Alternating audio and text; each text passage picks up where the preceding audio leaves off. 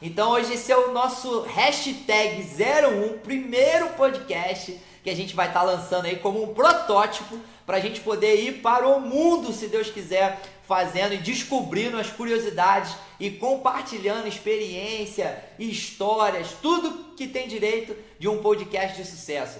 E lógico, né? É, você, cuidado, que se você estiver assistindo aí, você pode ser o próximo entrevistado. Então, já te convido a curtir, ativar o sininho, se inscrever no nosso canal, né? Tem um joinha aí, dá aquele likezinho que não custa nada. Se inscreve no nosso canal, já ativa o sininho, porque você vai interagir e você vai escolher o próximo entrevistado do nosso podcast. Isso mesmo. A gente vai criar né, uma relação, a gente quer que vocês interajam com a gente aí. Então você vai escrever, cara, eu quero conhecer a história de fulano de tal, quero conhecer, quero um podcast. Você vai pedir e seu desejo vai ser realizado com certeza. A gente vai buscar os maiores profissionais. Enquanto isso não acontece, a gente já tem uma lista de profissionais extraordinários que nós vamos visitar pelo Brasil inteiro aí, se Deus quiser, nos próximos meses, criando essa oportunidade, gerando experiência, compartilhando network e aproveitando essa ferramenta poderosa chamada internet que nos dá voz para o mundo inteiro. Aproveitar aí, dar os parabéns para o nosso cofundador aí, seu Leozinho, que hoje amassou no jogo, foi um fenômeno aí, fez o gol da virada que mudou completamente o jogo lá truncado, que o Japão deu muita dificuldade para o Brasil. Então é um orgulho para gente de Petrópolis, principalmente para mim, que sou o mentor dele, né? E que juntos a gente caminhou uma trajetória aí é, bem desafiadora, né? No esporte petropolitano junto com o senhor Caio Ferreiro, Caio Carioca que está lá no pulo. Esses dois atletas aí são o porquê da Realize Mentoria Esportiva e a gente quer, através desse projeto do podcast, que você entenda um pouco mais sobre diversos assuntos, sobre diversos caminhos que o esporte pode te levar. Por exemplo, o Leozinho hoje, quem diria que um garoto que há três anos atrás estava trabalhando de estampador com o pai dele, hoje tá na Copa do Mundo, com entrevista na FIFA, eleito dois anos consecutivos melhor jovem jogador do mundo, campeão da Liga Nacional. Ah, nossa, não consigo nem falar a quantidade de títulos, tem que olhar lá no currículo, que é título pra caramba em três anos. E em apenas três anos tá jogando uma Copa do Mundo e mais do que só jogando, sendo uma peça chave hoje para a seleção brasileira, sem sombra de dúvida. E aí, para eu não ficar sozinho, óbvio, né? Para a gente não estar tá aqui sozinho nesse podcast, nós trouxemos dois convidados. Um cara que eu amo de paixão, um cara que, quando eu passei uma visão para ele do Deportivo Imperial, que é o clube ao qual eu sou presidente, que eu fundei, ele comprou na hora a ideia e eu tenho certeza absoluta que foi só o começo. A gente vai falar um pouquinho disso. Eu quero apresentar aqui o nosso grande, nosso grande treinador, nosso grande coach Tiago Coutinho, fala comigo, garoto. Primeiramente, obrigado pela, por aceitar o convite. É uma honra ter você aqui comigo. Você sabe o quanto que eu gosto de você, o quanto que eu admiro. Você é um dos profissionais que eu te falei que você Apesar de eu não te conhecer muito, né? Porque a gente se conhece. Aliás, agora eu conheço mais, mas na época que eu te chamei. Mas eu vi que você buscava conhecimento. Vamos falar um pouquinho disso, né? Eu vi que você era diferente porque você buscava o fora da caixa. E aí a gente teve a oportunidade de trabalhar junto no Deportivo Imperial na primeira Taça Brasil feita na cidade de Petrópolis, um legado absurdo aí para a cidade no esporte, né? E aí vamos bater esse papo gostoso aí, se apresenta e fala pra galera quem é o Thiago Coutinho. Fala galera, boa noite, boa noite. Primeiro obrigado, Roger. É, boa noite a todos que estão aí com a gente. Primeiro é um prazer estar contigo aqui. Essa voz de locutor é, aí, né, mano? Olha a voz do cara, mano. É um prazer enorme, porque, como você falou, a gente. Às vezes a gente se faz de tolo para confundir os sábios, né?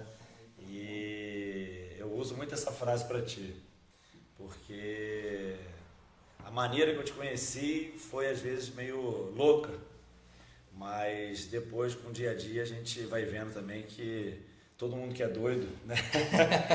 Tem um pouco de sabedoria. O defeito dos doidos, né? E olha o Leozinho aí, né? Olha que legado lindo que você está fazendo. Então eu quero.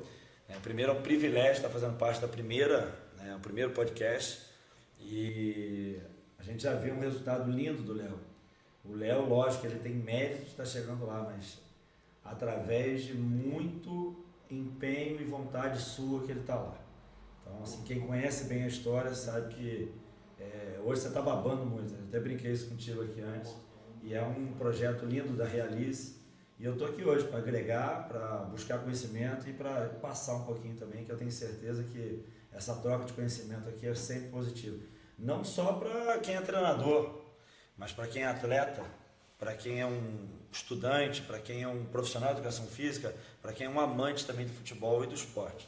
Com certeza. Obrigado, Tiagão. Já vamos falar mais com o Tiago. E também a gente não poderia deixar de fazer um podcast, né? Sem sendo o primeiro podcast, é o cara que vai supervisionar a gente aqui hoje, que é o cara que tem a maior experiência, o cara tem uma, uma trajetória bacana no, no futebol aí também, trabalhou em grandes clubes. Ele vai contar um pouquinho da história dele, porque eu aprendi né, que pra gente ficar bom, a gente tem que andar com pessoas boas. Então, a gente trouxe um cara legal aí. Eu não conheço muito a história dele, mas os caras que trouxeram falaram que é um cara fenomenal. E eu vou conhecer a história dele hoje, ó. Pra você ter uma ideia, quando ele chegou aqui no estúdio, os caras falaram assim: Ó, você quer conversar um pouquinho com ele, saber qual é o roteiro? Eu falei: Não, mano, não tem roteiro. A gente vai falar lá e vamos deixar o barco rolar, porque quem sabe faz ao vivo. E aí eu trouxe o cara. O cara é quem? O Lucas. Missuri. E a gente combinou essa parada aí porque eu não ia saber falar sobre o nome dele. Fala um pouquinho, Lucas. Quem é você? Obrigado pela oportunidade de estar tá, de tá participando em nosso primeiro podcast. Uma honra te receber aqui. E como é que fala um pouquinho de você, como é que você como é que você entrou no mundo do esporte? Qual é o, o teu principal, a tua principal mensagem no mundo do esporte hoje? Então, é, primeiramente boa noite, né, Roger Thiago, agradecer pelo convite. Um abraço aí pro pessoal também que está acompanhando a gente. É, eu, assim como todo garoto, né, tentei a sorte no, no esporte, jogando futebol, futsal também. Mas como a gente não, não tem tanta qualidade, as lesões vão chegando, né? Tornozelo já não aguentava, eu migrei para o jornalismo porque sempre foi o que eu gostei de fazer, né? Então, sou formado em jornalismo, já tem dois anos, aqui na cidade mesmo, mas já tive experiências, né? Trabalhei com categoria de base no Serrano, aqui na cidade, é, também é, no Futset eu trabalhei com o Petrópolis Futset, tanto que a gente já na época né, foi fazer um torneio em São Paulo, que o Petrópolis acabou, infelizmente não conseguiu o título, né, ficou na semifinal, perdendo para o São Paulo naquele, naquela oportunidade, e o São Paulo foi fazer decisão com o Vasco. Mas foi uma experiência ímpar que a gente teve. É, também tive a oportunidade aí, através indiretamente da faculdade, de conhecer é, clubes grandes do Rio, né, como é o Botafogo e a equipe do Flamengo. O Flamengo eu tive a oportunidade, de, não sei se vocês vão lembrar, uma Libertadores que o Flamengo estava indo mal e a torcida foi invadir o treino, né? Dentro do Maracanã. Mano, nem me lembra dessa época é. do Flamengo aí, porque nessa época que o Flamengo ia mal, é. eu ia no Maracanã. Mas era a época do flamenguista mesmo. É, né? é, aí eu tinha que assistir é, geladeira, eu tinha que assistir é, Wallace. Me, nem, eu nem lembro os nomes para não me, pra me atrapalhar. E hoje que o Flamengo tá com esse timaço aí, acredita que eu não torço tanto mais, mano. É, é não tem muita tá oportunidade. Tu ia dar vazar. Resolvido o problema. Eu cortei o cara. Não, não, não indo, tá? O Mengão tá bem demais. Pô, com esse time aí, mano, acho que nem se o cara chegar lá com o pé de geladeira, perde. Não, inclusive a, a torcida do Flamengo naquele treino, no treino, colocou 40 mil pessoas era meio de semana, não lembro se era quarta, se era quinta. E o Flamengo no dia seguinte tinha o um jogo e empatou. Não conseguiu o resultado, Nossa. não passou de fase. Então é, é, uma situação bem complicada que era antes de, do que é hoje, né? Do que foi de 2019 para cá. E também com o Botafogo, né? A gente teve a oportunidade de descer até General Severiano, conhecemos é, o centro de treinamento, conversamos com o pessoal lá, o pessoal foi muito solícito tratou a gente super bem. E eu posso até dizer que a gente, no dia, demos muita sorte, a gente falou, assim, deu, encheu um pouquinho o peito, porque no dia o Jair Ventura, que era o técnico, né?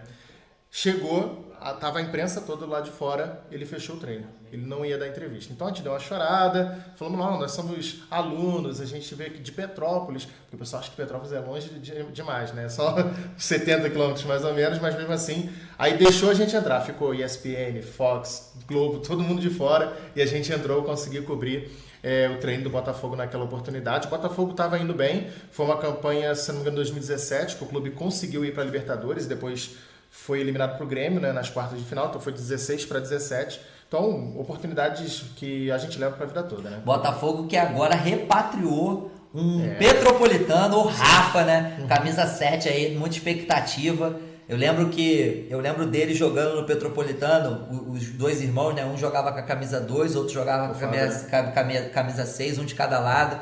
Os dois careca ainda, né? Aqueles moleque pequenininho, cabeção. E hoje os moleques aí despontando é um, muito legal, né? Petrópolis tem, um, tem, né?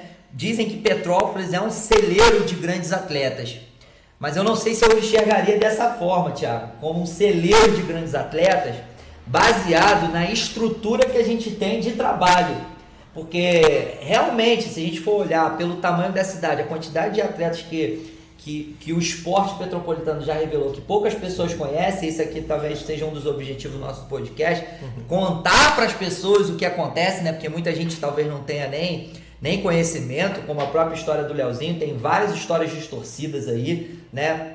E é bacana a gente poder estar tá, tá compartilhando isso para as pessoas entenderem. Mas como que você, você que trabalha aí na parte de, de, de, de treinamento, né? Você está há bastante tempo, treinador da seleção brasileira também, de mini futebol. O que, que você, qual que é a tua visão em relação a, a, essa, a essa, essa mística que existe na cidade? Muita gente fala, Petrópolis é um celeiro de grandes atletas que não tem as oportunidades. É, isso é muito relativo, porque na verdade você vai ter oportunidade. Se você for bom, você tem oportunidade em qualquer lugar. Você concorda comigo? Sim, claro. Prova disso é que você pegou o Léo daqui, ele levou para São Paulo, ele teve a oportunidade e foi aprovado. Eu acho que na verdade a gente tem que ter um olhar Petrópolis, mesmo né, estando atrasado de repente em vários aspectos né, de treinamento, de coisa, e hoje já está se atualizando bem mais. Mas era um período que tinha vários campeonatos. Então, assim, a gente entra numa parte de estímulos, né, com uma visão mais pedagógica. Essa. A gente tinha estímulos naturais onde gerava uma quantidade de atletas muito grande, até pelo número de quantidade de clubes que tinham na época. A gente tinha um campeonato da cidade, antigamente, com um grande número de, de clubes. Então, proporcionava várias é, vivências de atletas dentro da cidade que acabava gerando frutos ali. E a gente tem inúmeros atletas. A gente falou do Fábio Rafael, o próprio Cabeça, que é irmão deles, é um cracaço. Uhum. Também saiu Todo mundo fala, né? Nunca vi ele jogando, não. Ele chegou a jogar comigo e, e assim, ó, muita gente brinca que ele era melhor do que o Fábio Rafael. e assim, era realmente talentoso, em termos de habilidade, tudo era, era superior. A questão do Fábio Rafael, a parte física, tática, fundamento é espetacular. Disciplina. Disciplinas são uhum. espetaculares Sim, nesse sentido. Agora, a questão de Petrópolis ser um, um você usou... Um celeiro. Um celeiro, né? Isso é uma frase que a gente já escuta desde que eu era criança. É, eu não vejo assim que tenha algo em Petrópolis que ofereça. Você vai concordar comigo. Não tem algo em Petrópolis que assim, ah, aquilo lá acontece por isso que proporciona. Então eu tento ver a, o que acontecia naquela época, antiga até hoje, que proporciona situações que os atletas criam vantagens aí fora. Eu vejo que tinha uma, uma grande quantidade de campeonatos, maior número de clubes na cidade e aí, lembra da Sport Life? Sport. Copa Causby? Copa Sport Life. Joguei, Jogou, né? Joguei algumas. Eu ficava só olhando. Só olhando. então, assim, a quantidade de, de atividades que eram proporcionadas na cidade gerava um maior número de atletas. Consequentemente, há uma busca de melhorias, né? E eu vejo isso muito positivo. Às vezes isso acontece naturalmente. Mas eu acho que hoje na cidade ou nos outros lugares a base de treinamento, que você falou até, vou puxar para um outro gancho daqui para a gente puxar outro papo legal. Hoje você ter é, profissionais que buscam melhorar e evoluir, consequentemente você vai ter um ganho de, de, de atletas mais bem preparados.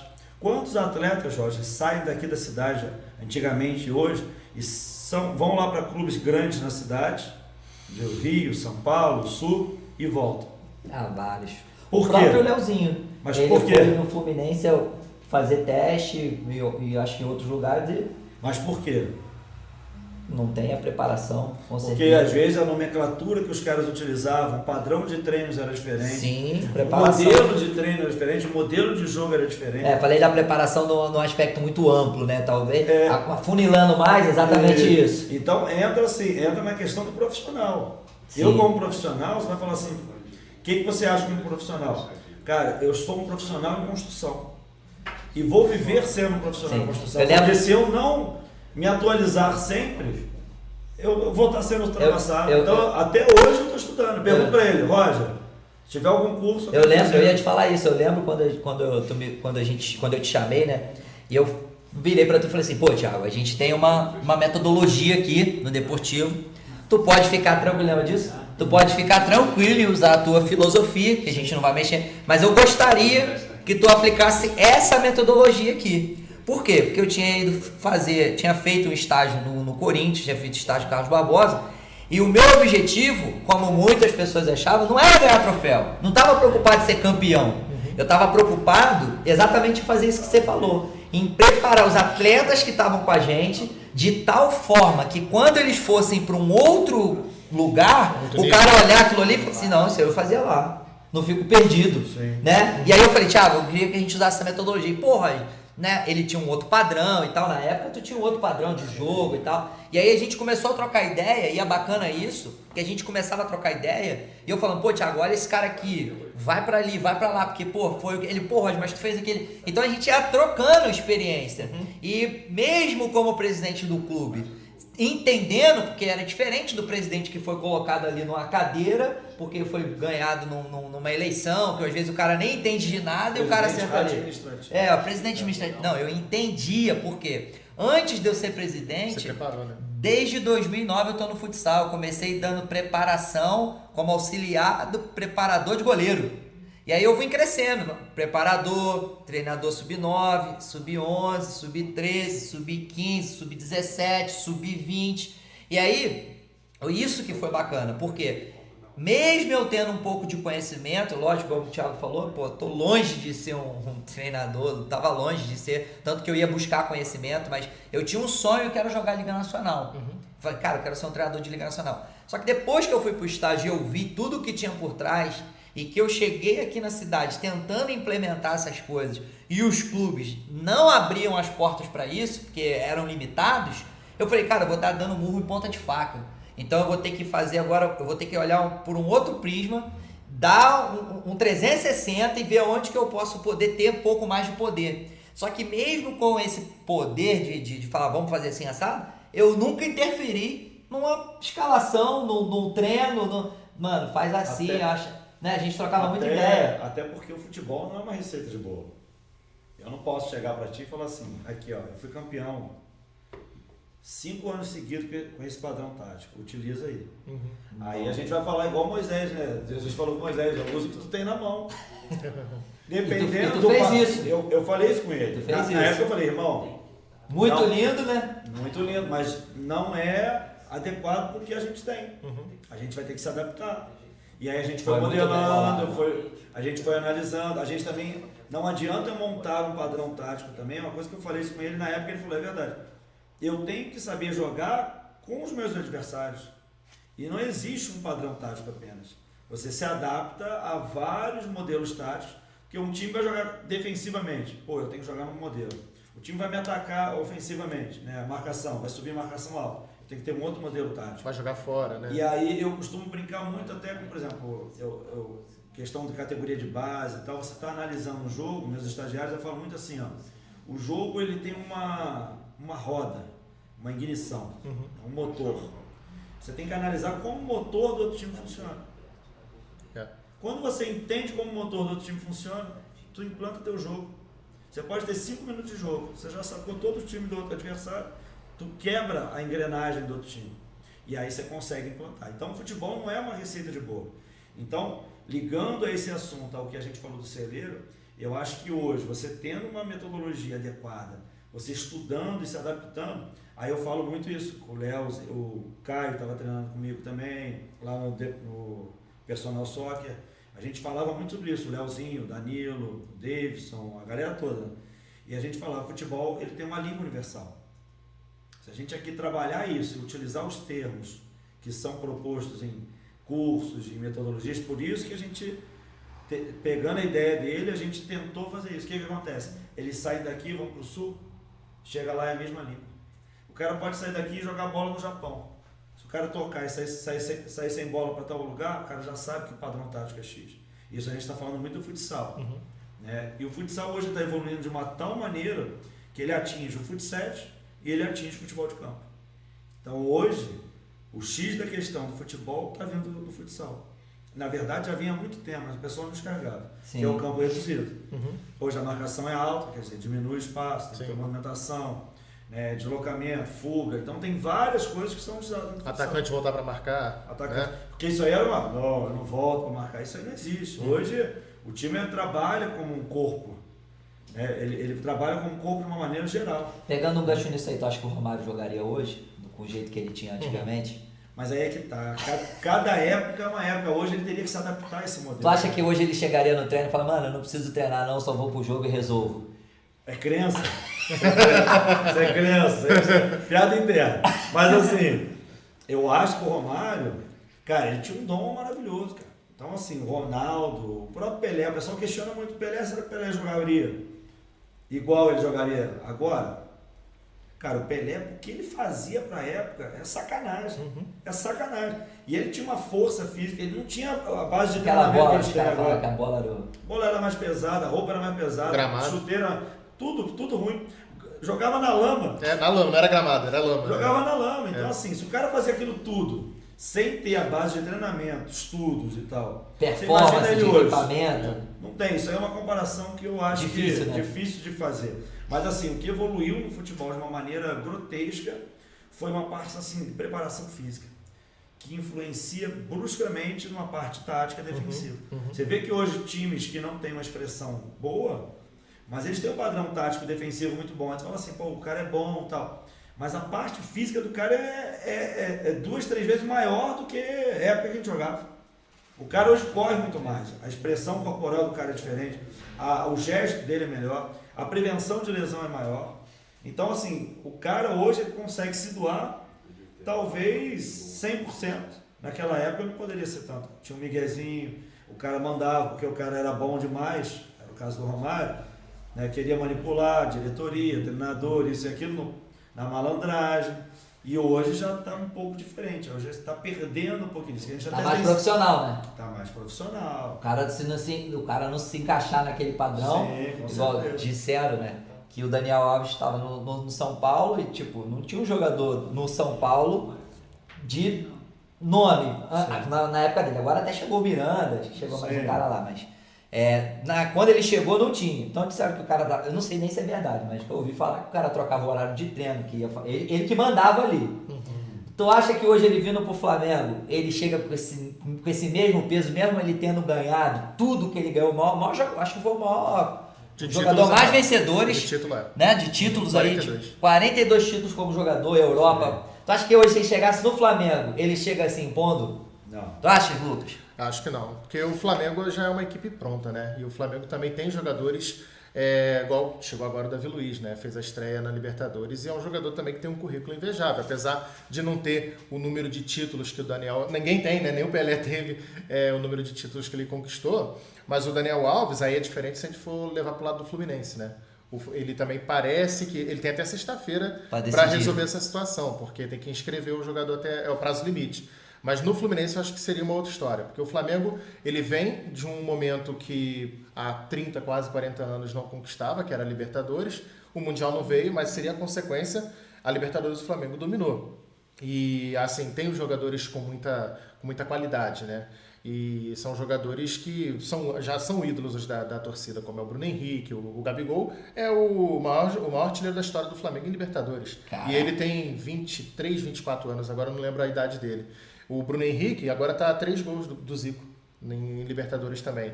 Então, ele, ele poderia chegar? Chegaria. Novos ídolos, novos ídolos. Não, é, novos ídolos, mas no caso do Daniel Alves, ele chegaria? Chegaria, mas ele não mandaria no, no vestiário. O cara olha pro lado e fala assim, pô, mano, tem o Davi Luiz aqui também, né? Não, tem, e, o, e assim, É, tem um tem o monte. Gabigol aqui, tem o porque Diego, tem o Daniel Alves. né? O Daniel não, o Diego, Diego Alves. Alves. E o que esses caras já conquistaram nesse clube? O São Paulo vinha de um jejum muito grande. O São Paulo não ganhava um título desde 2012, aí conquistou esse ano o Paulista, mas aí, né, e ele também se encrespou todo porque falou que queria vir para São Paulo por amor ao clube. Era um outro tipo de argumento que ele usava quando chegou. Aí o São Paulo tá até hoje, né, brigando ali contra o rebaixamento. Hoje já deu uma subida na tabela, mas quando o São Paulo mais precisava, ele foi para a Olimpíada, né? Você usou um termo, ele se encrespou, É. né? entendeu? É, não, É, gostou pra ele, gostei entendeu? do trocadilho. Quem, quem entendeu, né? Qual- E até quando vai durar, né? O É. Crespo também, né? O Crespo também não tá, tá com vida fácil, não. Mas lá ele, ele também. é- Tu quer correr em barca furada? Ninguém Eu quer jogar em time Lógico que eu quero jogar no Flamengo. Qualquer um hoje no, no, no Brasil quer jogar no Flamengo. É, Se o Daniel Alves, Menos- se o Daniel Alves hoje for um pouco esperto, pô, eu vou num time que tem a estrutura toda É. pronta. Eu posso escolher pra quem eu vou tocar a bola. Tem time que tu olha pra cara, não dá, não, eu vou voltar. Não dá nem, não dá. Aí, Ah, pô, e, e o, sem o contar tá que não, olha pro banco. E sem contar que com a idade hoje de 38 anos, É, se a gente for olhar o time que pode dar possibilidade para ele ganhar mais um título, hoje, Sim, Flamengo. vários. Vários, né? Vários. Brasileiro. É, Se bem que a Libertadores Agora- ele não pode jogar. Nem- ele não pode nem jogar Copa do Brasil. Copa do Brasil. Só brasileiro. Só brasileiro. Agora, o Flamengo vai fazer um- uma colheita de, de lateral direito, né? É. Porque vai ter uns 4, 5 lateral direito. Né? Aí Vai, é- vai ter lateral direito que vai estar jogando até de bons, zagueiro. Não, é. Muito bom. Mateuzinho, cara, tá jogando demais. Mateuzinho tá jogando demais. Rodinei, cara, com tudo aquilo, entra muito bem. Porque tá Faz gol agora, né? O Isla, pô, lateral direito da seleção chilena. Mas, olha só, quantidade. Uhum. Mas, problema do Renato Gaúcho. Aí a gente Ah, mas aí é dor de cabeça boa, né? Dor de cabeça boa, dor Boa. de cabeça boa. Boa. Então, quando a, gente, quando a gente olha por esse prisma, pô, Tiagão, e a gente vê o, o campo, você falou que o futsal ajudou muito a evoluir. Não ajudou não, né? O futsal vem evoluindo e vem tomando destaque no campo, no mi- mini futebol, por conta do, do modelo de jogo. O que, que você atribui esse destaque hoje? Como que você enxerga com a tua visão? O que, que atribui esse crescimento do futsal de um modo geral?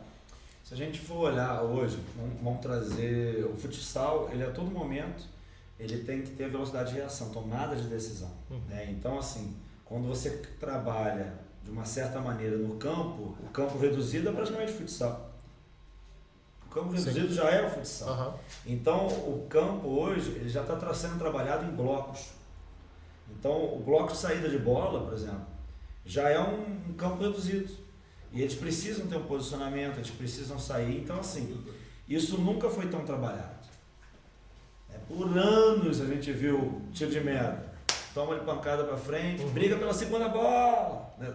Joguei, eu Se vira aí, né? Escutava Tem que ganhar a segunda bola. Aí tu botava um coitado, um anão, né, pra brigar com a bola e um cara fortaço Pivôzão. já pra brigar a segunda bola. Uhum. E se a gente for parar pra ver, cara, cara, eu vi um comentário outro dia, uma análise do- da final do, do Flamengo e River. O, o River não estava conseguindo sair jogando. E o River transferia a bola e já fazia uma movimentação em bloco para ganhar a segunda bola. Uhum. E da segunda bola já gerava, porque eles quebravam nessa história a primeira e a segunda linha de marcação, onde já gerava, estava perto do gol. Então ali eles proporcionava situação. No segundo tempo eles sacaram. E aí o Jorge Jesus mudou, o jogo foi outro jogo. Cara, é uma coisa boba. É uma coisa de. de Você acredita que isso seja o maior, o maior feeling do treinador? Que tipo, dizem que tem o treinador de jogo e tem o treinador de treino. Que treina, tem aquele treinador que dá excelentes treinos, mas na hora de ele olhar o jogo e tomar as decisões rápidas, ele tem dificuldade. E aí ele não consegue fazer a equipe evoluir. Hoje, tu acha que o que, o que se caracteriza esse diferencial, esse feeling no olhar do jogo, pro olhar do treino? Qual você que está né, atuando aí ainda? Eu já aposentei minha chuteira como treinador, modéstia à parte, ganhei bastante título. É. Lógico que são títulos irrelevantes, mas são relevantes para mim, eu ganhei, então. Mas eu, eu acho assim, o treino é treino, jogo é jogo. A gente escutou uma expressão muitas das vezes assim. Cara, o treino, cara, ele é muito importante. Né? A gente até fala muito do Bernardinho, né? O, Breno, o Bernardinho ele utiliza uma frase que é o. Como é que se fala? O mais importante é a. a- como é que se fala? A questão do, da preparação, a consequência é o, é o vencer. Né? Eu esqueci agora a frase. Que ele fala assim, é, o maior a preocupação, a, A, vo- a vontade de se vontade preparar de se tem que ser preparar maior que a ser- vontade. Isso, maior que a maior que a vontade. vontade de ganhar. Então, assim, quando você escuta uma frase dessa, lógico que o treino é importante. Lógico que o treino ele, tem- ele é de uma supra. Né? Só que tem treinadores que às vezes não têm essa capacidade assim de treino tal, de motivar, mas no jogo o cara ele saca muito. Aí entra muito naquele papo que a gente teve aqui agora. Você tem que estudar a engrenagem do outro time. Você consegue interromper a engrenagem do outro time, você avança. Uhum. E na verdade, quando tem bons treinadores, é uma troca de futsal que proporciona muito isso. Eu venho com uma proposta de jogo, tu vem e me anula. E lança Tem que um. mudar rápido. Aí eu tum, lanço outro. Joguinho de xadrez. né? Joguinho de xadrez. É um E cara, pum, sabe o que, eu gosto do futsal? Que tu pode ficar trocando as pecinhas ali, É. tu troca, su, Tu sub- tira o time completo. É. Tira o time. Eu tinha, volta, tinha formações que o time jogava né, com um modelo tático agudo e o outro era conservador. Era totalmente diferente. Isso para o treinador também estar marcando é complicado. Então, assim, você ter essa resposta, essa tomada de decisão, a gente fala muito da tomada de decisão do jogador, mas é pouco questionada a tomada de decisão do treinador. Sim. A gente fala do jogador, né? Porque no jogador ali, sob pressão, você está vendo agora o futsal. É uma outra coisa também, a quadra era enorme, o jogo era lento. Vê umas 10 Copas do Mundo atrás. Olha a velocidade que está tendo a Copa A bola era mais pesada, né? Então, tum, tum, tum, tum, rápido. E aí, o cara tem que estar ali olhando o jogo. Já é uma coisa rápida. Vem com uma proposta, ele tum, já tem que estar imediatamente. O atleta tem uma tomada de decisão em segundos.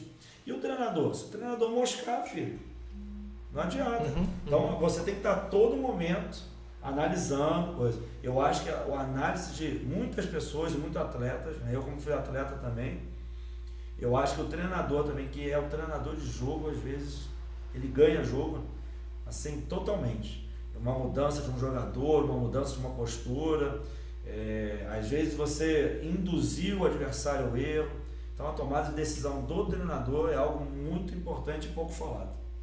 Então eu acho que é, realmente faz total diferença. Na tua visão de jornalista, Olha, eu vejo, na maioria das vezes, é, até quando eu converso com o pessoal que, do meu convívio, é, é assim, eu acho que o treinador é muito injustiçado.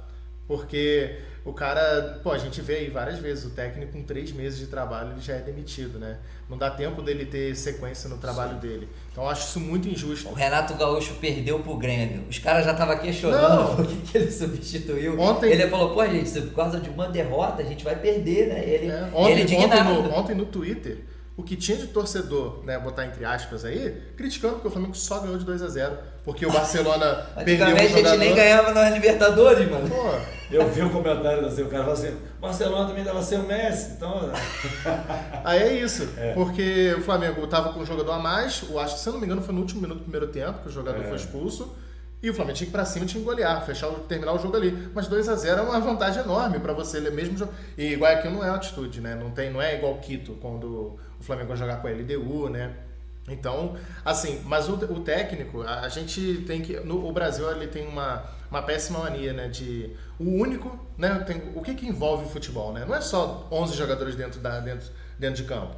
Tem toda a comissão técnica, tem a parte da diretoria, a comissão permanente que alguns clubes têm, né? E, mas é só que é mais fácil, né? Eu tirar um ali, porque pode ser que ali não deu certo dentro do vestiário, né? O técnico conseguiu colocar a ideologia dele num curto prazo, porque é sempre assim, né? É o curto prazo. Você chega num clube, pode ter o currículo que for. Se você não conseguir é, de imediato já dar resposta, já tá com a corda no pescoço. Deixa eu fazer uma pergunta. O que é ser um Não, bom- aqui quem tem que perguntar sou eu. Não. Ele tá sendo jornalista agora. É, é criança. O que é, o que é um bom treinador? que é um bom treinador, na minha visão?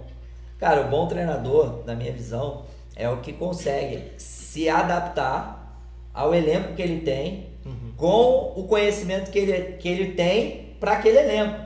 Que o que eu vejo hoje, muitas pessoas fazendo, o cara vai lá, ele assiste o vídeo, assiste os treinadores lá, vou usar aqui o André Bier, Marquinhos Xavier, Ricardinho, aí ele olha o treino dos caras ali e fala, assim- e fala assim, caraca, mané, olha o treino desse cara.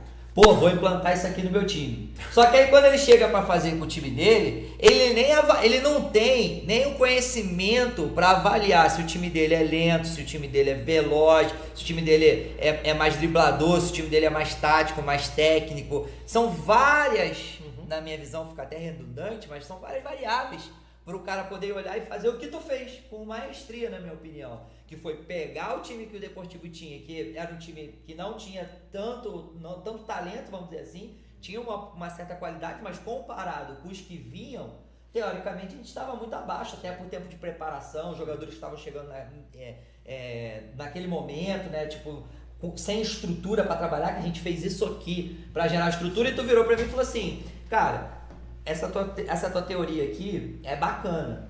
Mas pro nosso grupo hoje não vai funcionar, a gente vai ter que mudar. Então acho que ter esse feeling, essa percepção, o bom treinador, acho que é o cara que tem não só a percepção técnica, tática e de elenco, esse feeling todo, mas também, mas também que seja um gestor de pessoas, um líder.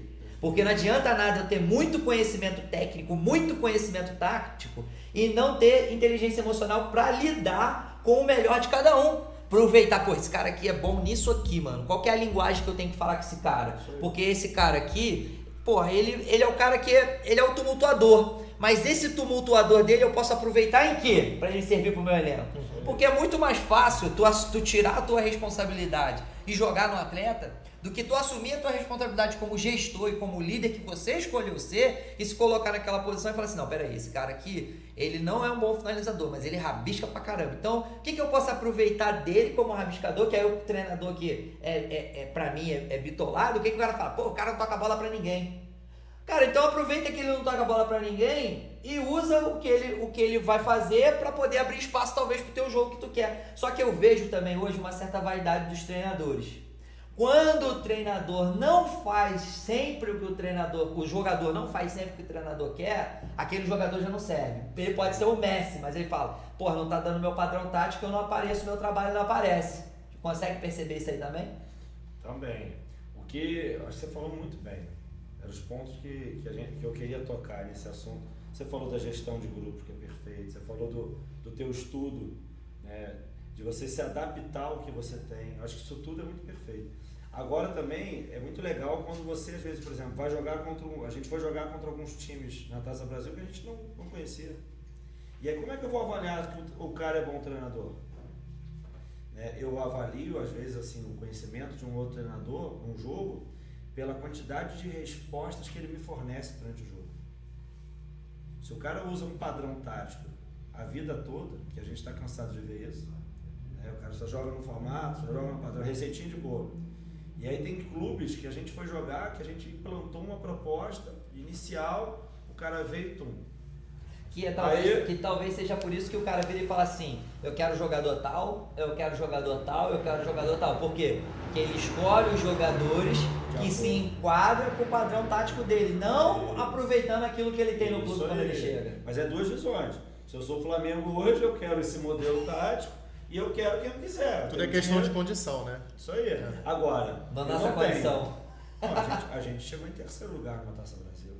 Não, feito atrás, histórico, legado. Através, atrás de, de. A gente está falando de sub-20. Sim, a gente não está falando já, de sub-13. Já é um passo para o profissional. É. Sub-20, alguns atletas ali foram. O Pedro, o Pedro saiu dali e foi para o Botafogo, campo. Não, o time do Corinthians foi campeão mundial campeão mundial. A gente perdeu pro time que foi campeão mundial. Uhum. E pro campeão da Taça Brasil. E pro campeão da Taça Brasil. Então, Nada, assim. Tipo, normal. É... Eu, eu acharia, de verdade, tem muita gente que fala assim. Teve gente que corneta, né, até hoje. Pô, perdeu pô, de lavada lá pro Corinthians, o caramba. Falei, cara, graças a Deus. Porque imagina se eu ganho. O Corinthians olha e fala assim, pô, mano, eu, imagina a diretoria, patrocinador, tudo do Corinthians olha e fala assim, cara, a gente investiu, sei lá, 200 mil por ano numa categoria. E aí vem um cara que investe 70 mil e ganha gente, pô, vou diminuir meu investimento.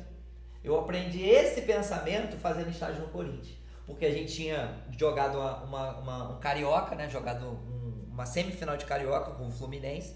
E o Fluminense, o jogador recebia ajuda de custo, treinava três vezes por semana e tal. Tinha treinador já renomado, que era o. É, agora esqueci o nome dele, desculpa. Mas eu vou lembrar, vou falar. Johan, Johan, desculpa.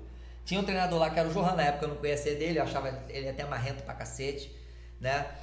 E os caras vieram aqui e tal, ficou aquele jogo, acho que a gente empatou com os caras, ou acho que foi um negócio assim. E chegando lá, é, agora eu não lembro muito bem dos resultados. Eu sei que os caras ficaram, mano, eles acharam assim, mano, lá embaixo a gente vai destruir os caras.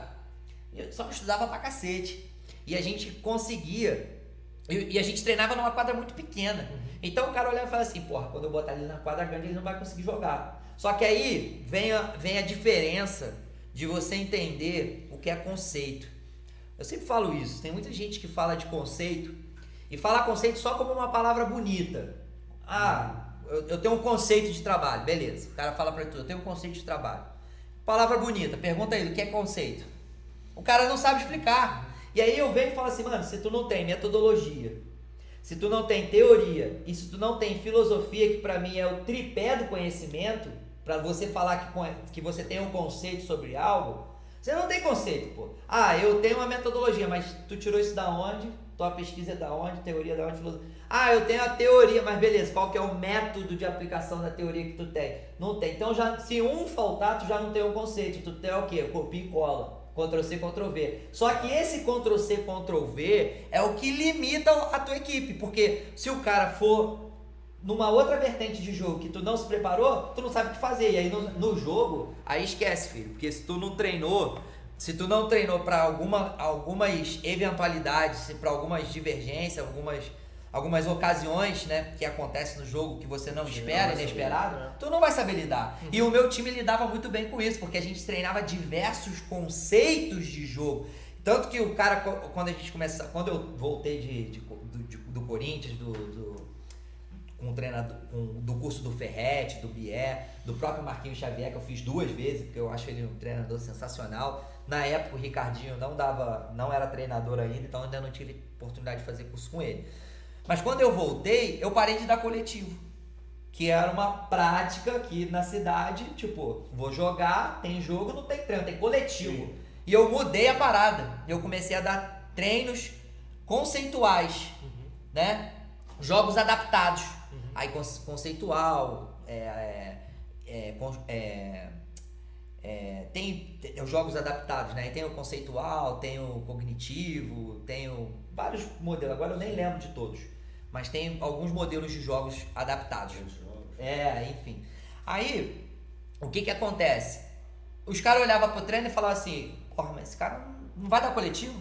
E o jogador também começava. Sim, sim. Pô, mas vai ter coletivo? Tá acostumado com isso, né? Não. Eu falei assim, não, pô, vai ter coletivo não, vocês já estão fazendo coletivo. O que, que é coletivo para vocês? Porque na, na cabeça deles o coletivo era o quê? Jogar quatro coletes para cada lado, time titular e time reserva, um contra o outro. Uhum. Só que aí você não prepara o teu time para aquilo que talvez possa acontecer no jogo. E quando você cria o conceito do jogo adaptado, você prepara o teu time baseado na tua regrinha. Então, por exemplo, vou pegar um time que toca muito a bola. O cara toca muito a bola e que possivelmente o cara vai me colocar ali. Né? O cara tem uma jogada, uma saída, e eu quero que meu time tenha uma marcação forte. E aí, se eu pego um treino, que eu boto um treino um contra o outro, e o cara fica ali um driblando o outro, eu não estou aproveitando, eu não estou conseguindo treinar meu time, é porque eu vou enfrentar. Então quando tu bota lá, cara, dois toques na bola, eu automaticamente, mesmo que não seja a característica do meu time, eu faço meu time virar um tocador de bola também. Sim. Né? Então, é, a, a, essa construção, esse modelo de jogo construtivo que eu fui aprendendo nos estágios que eu fiz, cara, isso, isso foi uma, uma reviravolta que as pessoas não estavam acostumadas. Só que aí o nego olhava e falava assim no dia do jogo: Caraca, mas esse cara não fez esse treino aí, porque eles não conseguem enxergar o que tinha por trás do jogo adaptado. Você pode até fazer um treino do início ao fim jogo. Sim. Isso é uma metodologia global. Só que dentro da metodologia global eu posso implementar três toques só na zona defensiva, zona de ataque está liberado. Aí você vai estimular na zona de ataque, por exemplo, se tocar cinco vezes na bola, o time tocando a bola, passou no campo de ataque, aquele jogador está com toque liberado, estimula um para um. Então você pode criar várias coisas dentro da metodologia uhum. global. É que é porque também muita gente que escuta isso fala assim, o coletivo é errado. É, não. não, então, não existe extremismo, né? Não é extremismo. E também não existe verdade absoluta. E, e cada grupo é um grupo. Cada elenco é um elenco. Então, assim, metodologia global, parcial, construtivista, tecnicista, isso tudo é necessário. A melhor é metodologia é aquela que te dá resultado. É a que ganha. É. Mas é o resultado que vai manter o treinador, né? Exemplo, exemplo. A gente está falando de resultados. Ah, mas categoria de base outra visão. Não, é outra visão, é. visão. Há uma formação, mas há um choque de realidade. Sim. Porque o cara faz um trabalho de base lindo, mas não tem resultado, é cortado. Uhum. Entendeu? Então, assim, é, é, muito. Agora eu tô falando de formação. Hoje, como é que tu tem. Como é que vocês têm. Qual é a visão de vocês em relação à formação que a gente tem hoje, né? Baseado nos meninos que chegam cada vez mais jovens no profissional. Vê o Leozinho despontando na Copa Sim. do Mundo com 23 anos de idade, né? É... E cada vez começando mais cedo. Fui no Flamengo lá há pouco tempo, categoria dos caras inicial, 6 anos de idade. Sub-7. Sub-7, o garoto com 6 anos de idade já está jogando competição. Imagina esse garoto com 6 anos de idade que começa lá a ter os primeiros passos, né? Tudo naquele, no modelo lúdico de trabalho, tá, mas competindo. Quando ele chega no 9 e ele pega um garoto que acabou de começar no 9 em Petrópolis. A questão da. A gente fala, pode falar assim do treinamento precoce, né? Para muita gente. Mas você não acha que quanto mais cedo você tem, mais conhecimento você adquire? Lógico. É. Né? Hoje as crianças, meu filho nasceu fazendo assim, com 3 anos de idade ele mexe no aplicativo que eu não É, mexo. A gente costuma falar também, eu lá, por exemplo, eu sou coordenador do Flamengo, né, da Uhum. categoria de base de, das escolinhas de Petrópolis, né? Sim. E aí a gente tem um trabalho com uma sequência pedagógica lá que eu monto, né, em relação a treino, toda a visão. Então a gente já tem crianças com 4 anos, Sério. várias, não é pouca não. Hoje é um dos vem. maiores números de crianças. Na nossa escolinha hoje tem 4, 5 anos. E aí eu costumo falar muito com os pais sobre uma coisa que é uma visão até psicológica, né? O efeito rebote. Então é importante falar que há um crescimento muito legal, mas pode acontecer o efeito rebote. O que que é o efeito rebote? Você bota uma criança que ela mentalmente ela não está tão apropriada para aquele ambiente. E você é um viciado em futebol. Quer depositar no teu filho, quer, vamos, quero que você seja. E aí tu bota lá, a criança só chora, a criança tá num ambiente que ela não conhece, ela não gostou e tal. Aí a gente tem que ter a visão do que é menos é, para a criança não forçar a barra da criança, porque a criança ela vai ficando, ela vai ficando, vai ficando, vai chegar um ponto que ela vai falar assim, Roger, eu não quero jogar, não quero mais jogar bola. Quer ver um efeito rebote? O pai quer ensinar a criança a mergulhar. O que, que o pai faz? Joga na piscina. Já ouviram isso? Sim. É. é provável que alguém aqui já viveu isso. A criança nunca mais quer nadar. Uhum. Tem medo de piscina. E às vezes esse, o meu medo em relação a começar muito cedo é dependendo de quem está trabalhando, o profissional. Uhum. Às vezes a gente entrega muito seu, o filho na mão de pessoas que não estão preparadas. Então isso para mim é uma coisa muito forte. Ah, mas o fulano foi jogador. Fulano foi jogador, caracaço. Jogou muito. Só que, gente, em relação a jogar bola, ele tem macetes dentro da quadra que talvez um professor não teve. Uhum. Mas aquela sequência pedagógica, Por que tá fazendo por aquilo? que está fazendo aquilo? Aí entra muito no que você falou, os treinadores youtubers, né? Ele reproduz um vídeo, aí você fala assim para mim, o que está sendo trabalhado naquele vídeo ali? Chute? Tá, tá chutando? Não, é chute. O cara está trabalhando linha de passe, o cara está trabalhando superioridade numérica, o cara está trabalhando inferioridade numérica, o cara está trabalhando triângulo defensivo, o cara está trabalhando... Olha quantas coisas que eu falei, às vezes num exercício... Tomada cara, de decisão. o cara, o cara fica assim, não, ele está trabalhando finalização, muito legal. Mas não é só isso, às vezes não é nem objetivo a finalização. Mas o cara achou bonitinho, o Ricardinho fez, o Marquinhos Xavier fez, o Bier fez. Então eu vou fazer também. E aí bota aquilo que ele falou. Meu time não joga. Igual, por exemplo, igual um padrão de 4-0. E aí eu só crio atividades com modelo de 3-1. Como é que meu time vai assimilar? Verdade. Eu tenho que fazer um, um treinamento onde seja situacional. Uhum.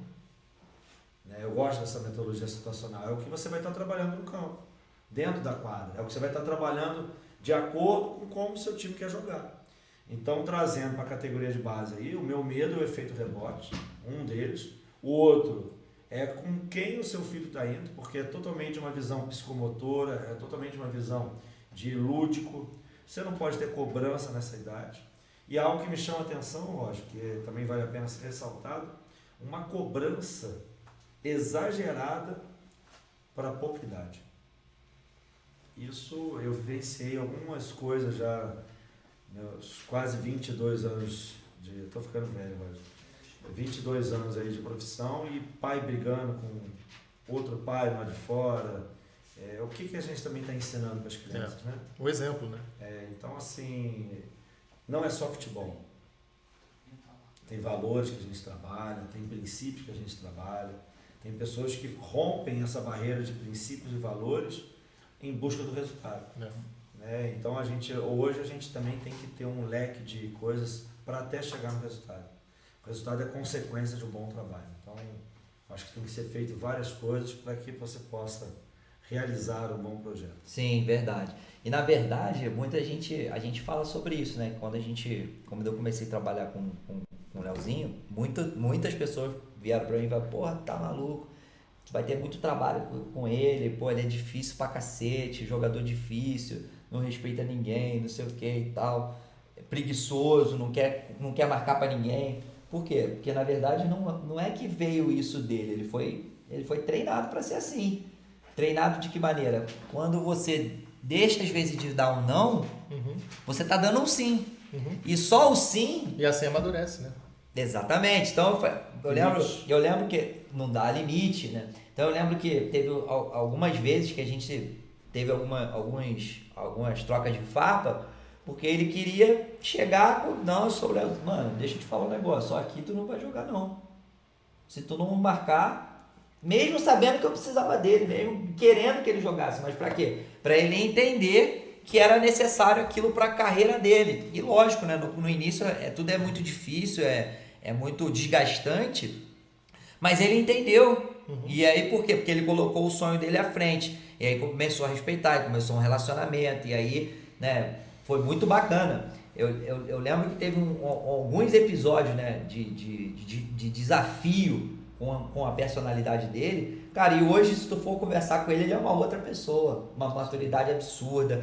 Eu lembro que a gente se preparou muito, né? Poucas pessoas sabem disso, mas a gente se preparava pra caramba, a gente treinava até duas vezes, duas horas da manhã eu chegava em casa às 4 horas da manhã, porque eu levava depois, eu levava todos os garotos em casa e eu tinha colocado um padrão para que a gente pudesse ter uma evolução de treinar basicamente todos os dias. Acho que a gente não treinava uma ou duas vezes na semana só. Para o nível que ele estava acostumado, caramba, eles já começaram a sentir né? E alguns jogadores que já tinham jogado com várias pessoas na cidade, o cara falava assim, pô, eu, eu nunca tive um treino eu nunca tive a oportunidade de treinar da forma que você está treinando. Sim. Pô, obrigado e agradecer. Né? Tinha um, um, jogador que eu gosto muito, que era o Maikin também. E ele, pô, um cara, um craque aí. Ele, pô, cara, nunca tinha. Pô, você foi um dos melhores treinadores, se não o melhor que eu treinei no futsal e tal. Então era um negócio que, caraca, mano, tô, tô agregando na vida dos garotos. Sim. né? E vários outros atletas que talvez poderiam ter a oportunidade que o Léo teve, só não tiveram porque não acreditaram. Que aí vai entrar na parte da mentalidade. Né? A gente vai entrar na parte da que surgiu o projeto, né? Muita gente acha que para ser jogador de futebol o cara tem que ser bom tecnicamente, taticamente, fisicamente. Então o cara enxerga técnico e tático, que basicamente está atrelado, o físico, e aí para mim fica faltando um pilar, que é a parte emocional, que é a pressão, que é Sim. lidar com as dificuldades, que é lidar com os desafios. A gente sabe que a nossa vida hoje, a gente é forjado nos desafios. Uhum. Ninguém é, é forjado né, na bonança. A gente é forjado no deserto. Né? E os atletas que hoje talvez poderiam ter uma carreira longa, uma vida longa no futebol, o próprio Ronaldinho Gaúcho, que conquistou tudo, quem sou eu para falar do Ronaldinho Gaúcho? Mas eu acho, na minha visão, eu acho não, eu acredito que ele poderia dar mais, Muito se ele mais. tivesse talvez um, um direcionamento, uma mentoria, o próprio Adriano jogadores aí que eram espetaculares, né? Jogadores acima da média, muita coisa, mas em algum momento ali o nível, talvez o cara, lógico, o cara vai ser, o cara vai usar de um gancho, um gatilho, né, de um sabotador para dizer que ele fez a melhor escolha. Por exemplo, a gente ouve o Adriano falando: "Ah, eu perdi meu pai, já conquistei tudo, eu queria voltar para minha para minha casa, eu queria voltar para minha para minha família, né, voltar para minha realidade, para minha favela lá". Cara, mas espera aí. Mas espera aí. Porra, agora o nego vai compartilhar essa parada e vai viralizar, mano. Eu acho que eu nunca falei isso ao vivo. Minha visão, eu acho incongruente pra caraca. O cara fala assim, eu quero voltar pra minha comunidade. Mas ele não vende tudo que ele tem e vai morar na comunidade. Ele vai lá, aproveita um pouquinho e dorme na barra, anda na Mercedes. Então, até onde esse quero voltar para minha comunidade, porque eu quero viver com os meus amigos, é realmente não que talvez seja o desejo dele, mas isso na verdade é uma desculpa por trás do objetivo final que era de parar. Liberdade. Entendeu? Eu quero ter a liberdade, eu não quero voltar para meus amigos, eu quero ter E é muitas E isso passa de perceber. Meu Deus do céu, mano. Tô falando algo que eu admiro pra caraca, mas. Eu acho que eu nunca falei isso ao vivo, mano. Nunca falei isso no, no, no meio de comunicação que a gente sabe que em cinco minutos aí viraliza. Então imagina chegar isso no ouvido do homem. Nem quero, mas se chegar, cara, é minha visão. Talvez possa estar, possa estar errado. Mas, pô, eu acho um pouco incongruente, sabe? Assim, ah, eu parei porque eu queria ir pra minha comunidade. Mas aí eu quero ir pra minha comunidade, mas eu só quero ir lá, aproveito aquele momento ali, mas, puf, volto pra casa, volto pro meu aconchego, volto pra minha. Eu não volto a andar de ônibus, eu não volto. Então eu não quero voltar pra minha comunidade. Posso sentir saudade, mas eu não quero voltar para aquela realidade ali. Sim. O que, que, tu acha? Concorda ou tem uma outra visão sobre isso aí? Não, eu acho que a questão é. Tem, tem atletas que são cobrados até um determinado ponto. E aí, quando chega a um determinado ponto, ele, ele prefere voltar para a realidade dele, voltar para a coisa. E resumindo a palavra, ter a liberdade. Ele quer, quer o quê? Quer estar tá com a cervejinha dele, tá com, né, tá não quer treinar, né? Não quer treinar. Não Abrir quer... mão das coisas. Então, assim, porque ser um atleta, gente, é. não é não é só ter dinheiro no bolso, não. não. tem que ralar muito. É treino todo dia, é conviver com dor. Entendeu? Falta talvez um objetivo maior de ter é, ganhado tudo. Na verdade, a nossa vida é movida através de um propósito. Todos nós temos um propósito. Sim. E aí, qual é o propósito? Qual é o objetivo de vida do cara? A gente às vezes vive sem ter uma meta. Você criou a Realize com um objetivo. Você tem o porquê você fez, você tem o como vai fazer, você tem aonde você quer chegar. Então, assim, são três pontos que às vezes, se tivesse uma mentoria do Realize, ele estaria. É, se a pessoa tivesse uma orientação sobre o seu propósito. Clarificação vida, de propósito, Tiagão. É. Tem então, muita gente, tem muita gente hoje que eu vejo que o cara quer ser jogador de futebol não pelo sonho, cara quer ser jogador de futebol pelo dinheiro. Já quer olhar lá na frente. O cara quer ser jogador de futebol para ter a vida que o Messi tem, que é. o Cristiano tem, de fama, de dinheiro. Só que a fama é como um pedaço, é como um bolo. E quando acaba o bolo, o que, que as pessoas vão, faz, faz na festa quando acaba o bolo? Vai embora. E a fama é exatamente isso. Então, mais do que a fama que você tem que buscar, você tem que buscar teu legado. E quando você busca teu legado, as pessoas elas vão te admirar com ou sem a fama, né? Então, assim, é, são coisas que a gente vai que a gente vai compartilhando, que a gente vai trocando experiência.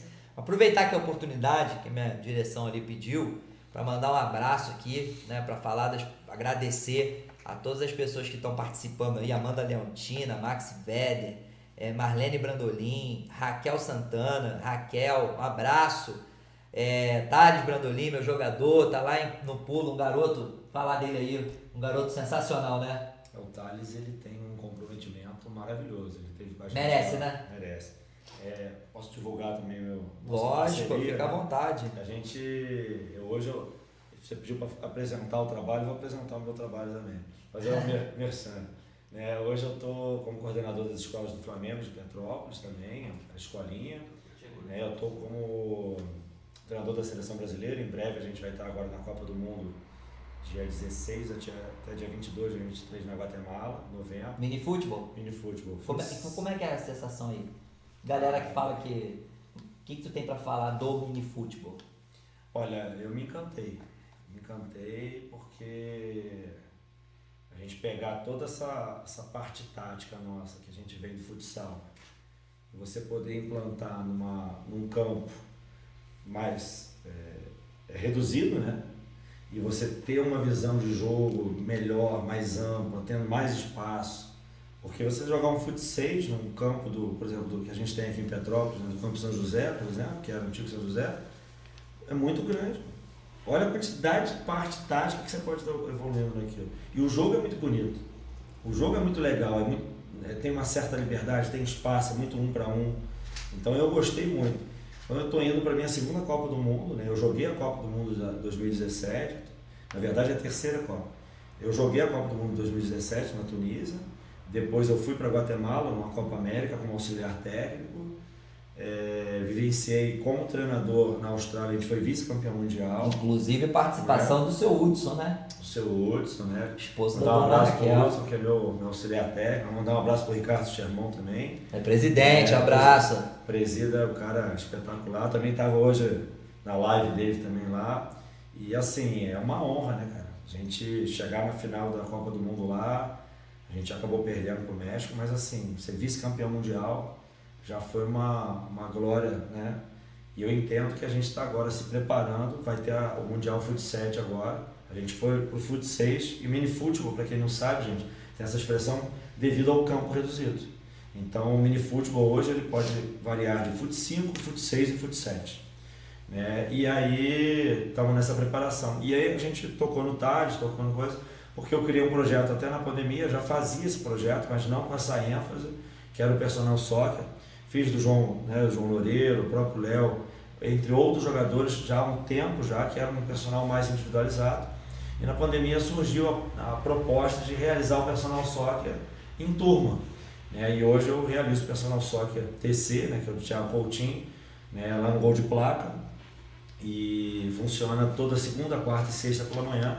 E o Thales, né? Thales, Léo, Danilo, Caio, Davidson, Davidson enfim, foi uma, Hudson. Hudson, Feliciano, Mariano, uma galera né, da cidade aí também que estava se preparando, faz a parte física, a preparação, e é um treino, onde tem a parte tá, funcional mesmo, de você se preparar fisicamente, tem a parte técnica e tática, que eu acabo trabalhando com eles, que isso dá um, uma base boa para eles, e tem a cereja do bolo, que eles chamam de coletivo, mas também é um coletivo todo induzido, né, o jogo adaptado. Então, é um treinamento completo. Né? E o Thales teve essa. A gente vai tocar no nome do Thales, a gente podia falar do Léo, podia falar do Danilo, podia falar de todos, mas o Thales específico, ele chama atenção pelo comprometimento dele. Focado. Focado. E, assim, assim, muito difícil, né? Porque o garoto que ficou um ano e pouco, quase dois anos na pandemia, sem sem estar tá jogando num clube, e acreditou e focado no projeto, e hoje está lá no, no, no pulo, né? No, no, em São Paulo e, cara, o pessoal tá gostando bastante dele lá, já tá com o pessoal olhando de outros clubes. E assim, tudo fruto né, desse trabalho, sim, dessa, desse, desse, planejamento. Ele também fez parte da mentoria, que é onde a gente fala sobre clarificação de propósito, onde a gente fala sobre é, esse outro pilar da mentalidade, que tem muito atleta, cara, que é isso que a gente está falando. O cara tem tudo. Mas a mentalidade dele, talvez ele nem saiba que ele quer ser jogador ainda. Uhum. E quando ele se vê como jogador, talvez ele olhe e fale, pô, peraí, não é isso que eu quero não. Eu, eu até gostaria de trabalhar no esporte, mas eu vou encontrar uma outra área que entra você. Sim, sim. Gostava do futebol, não tive oportunidade, mas eu gosto tanto do esporte que eu posso encontrar. Então o projeto da mentoria, da Realize, ele não vem só para falar assim, eu vou te fazer virar um jogador de futebol. Isso aí é mentira, isso é uma promessa falsa. Ninguém faz ninguém virar jogador. A gente direciona, a gente orienta, a gente facilita o caminho. Uhum. Né? E claro que a gente tem um conhecimento absurdo né, em vários lugares do Brasil que abre portas. É natural isso, né? E se eu ver um cara que, igual eu vi o Thales lá se dedicando, comprometido, fez a mentoria, fazia as atividades, porque muita gente acha que a mentoria né? É um negócio motivacional, oba-oba. É, você quer, vamos virar. Não, não tem nada disso. É co...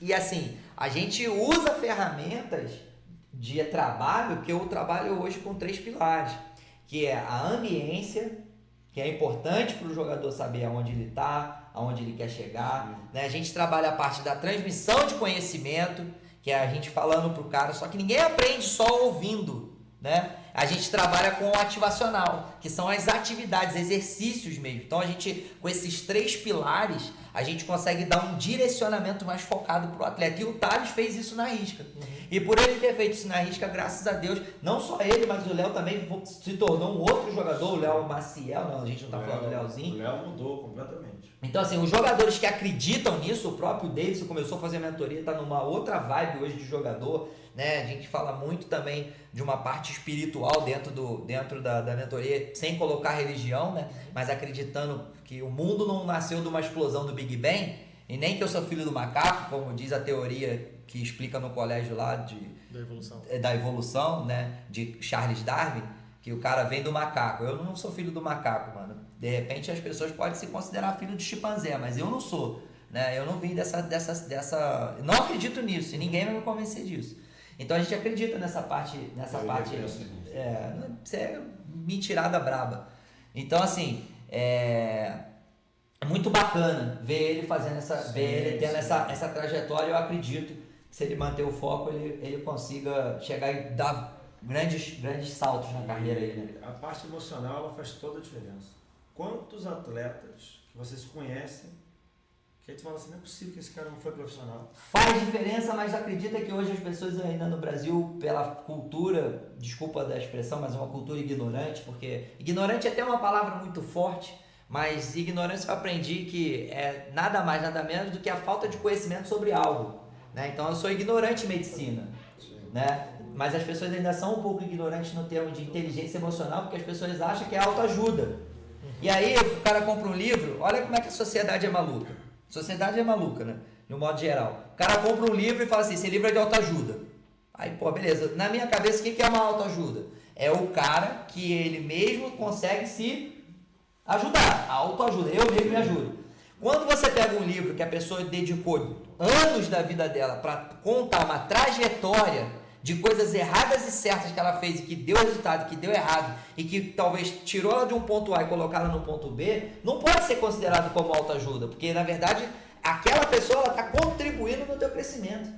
Sim. Mas aí a, a, a visão, hoje está até mudando isso, né? essa, essa, essa coisa do empreendedorismo, da, da pessoa buscar conhecimento, muita gente está mudando, mas ainda é, a gente ainda precisa mudar uma cultura. Então o projeto da Realize quando a gente resolveu desenvolver esse projeto, né, que a gente entendeu qual era o objetivo da Realize, a gente olhava de um modo geral e falava assim, cara, é, o que está faltando dentro de um, um contexto, se a gente fosse analisar isso como um funil, você tem várias pessoas no topo do funil lá que não sabe nem para onde ir, que a gente chama de mentoria. Aí o cara, quando ele passa daquilo, ele vai para onde? Para representatividade. Ele precisa de alguém representando ele. Mas primeiro ele precisa entender se aquilo que ele vai fazer, se aquilo que ele está fazendo é realmente o propósito.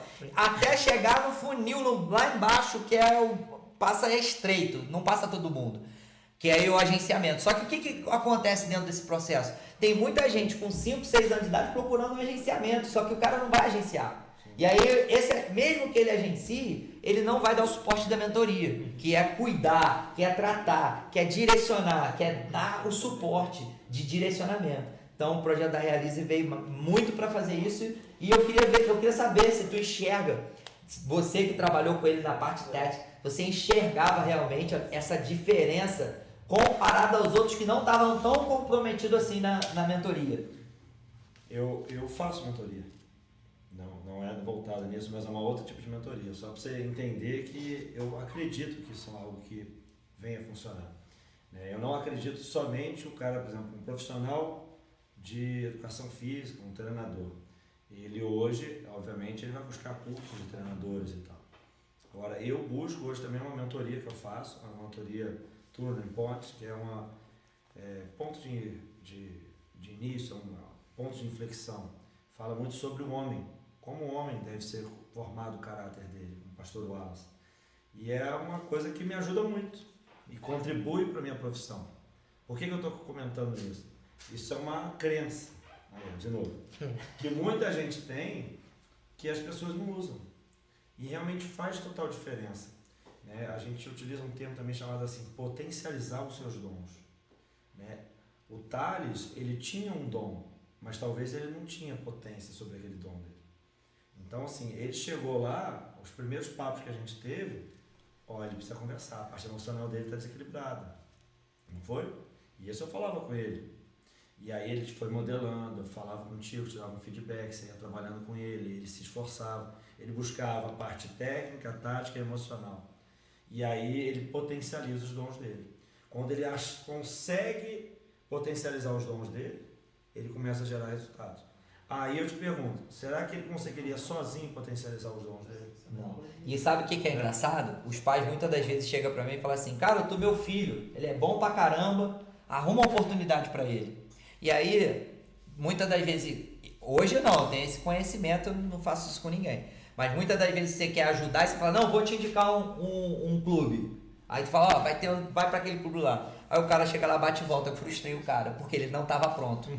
Então o objetivo da Realize Mentoria Esportiva é isso, é preparar o cara antes dele ir. Só que hoje a gente vive uma geração imediatista. E a geração ela é tão imediatista que ela não quer se preparar para ir. Ela quer que o negócio, ela quer plantar uma folha, uma semente hoje e amanhã essa semente ela gere uma árvore linda e maravilhosa e que já esteja dando fruto. E isso não existe. Não sei se na tua, na tua profissão como jornalista se existe essa coisa da mentoria, se vocês buscam esse tipo de conhecimento, como que é essa área da mentoria. Mas antes de tu responder, só para eu mandar um abraço aqui também para o Felipe Silva, Matheus Cassiano, professor Juliano, que se eu não me engano é o Jabá. Obrigado, você sempre acompanhando tudo da mentoria aí, você é fenômeno. Cauã Wepler. E é, um abraço, um beijo especial para a Vanessa Leontina, né? Minha gata aí, minha morena. Não poderia deixar de agradecer porque é a base aí que com certeza sem ela nada seria Galera do possível. Flamengo também tá ligado. Batata pediu pra mandar um beijo Pô, show de bola, batatinha. E a galera lá do personal? Vai te cobrar, Caju, ó, Mancha. Valber, a galera tem uma galera grande pra caramba. Valber, Daniel, Orlando, Vai falando narração de jogo. Paulo Vitor, Davi, é, Se- Sixel, Se esquecer, Mancha, Pajé. E é grande, hein? se esquecer já era. Emily. Mandar um abraço pro Dinho, né? O dono do Gol de Placa, né, que tá fazendo aniversário hoje também. Vinícius também do Judô, que tá fazendo aniversário hoje. Compartilha a live aí, ó. Já se É, inscreve Uma no galera, canal. uma galera. Não, só manda abraço, se clicar no sininho, compartilhar, Isso. ativar as notificações e clicar no joinha. Com certeza. Mas fala pra nós, qual que é a tua visão em relação a essa parte aí do jornalismo? Como é que é, como é que é o pessoal do jornalismo lida com isso?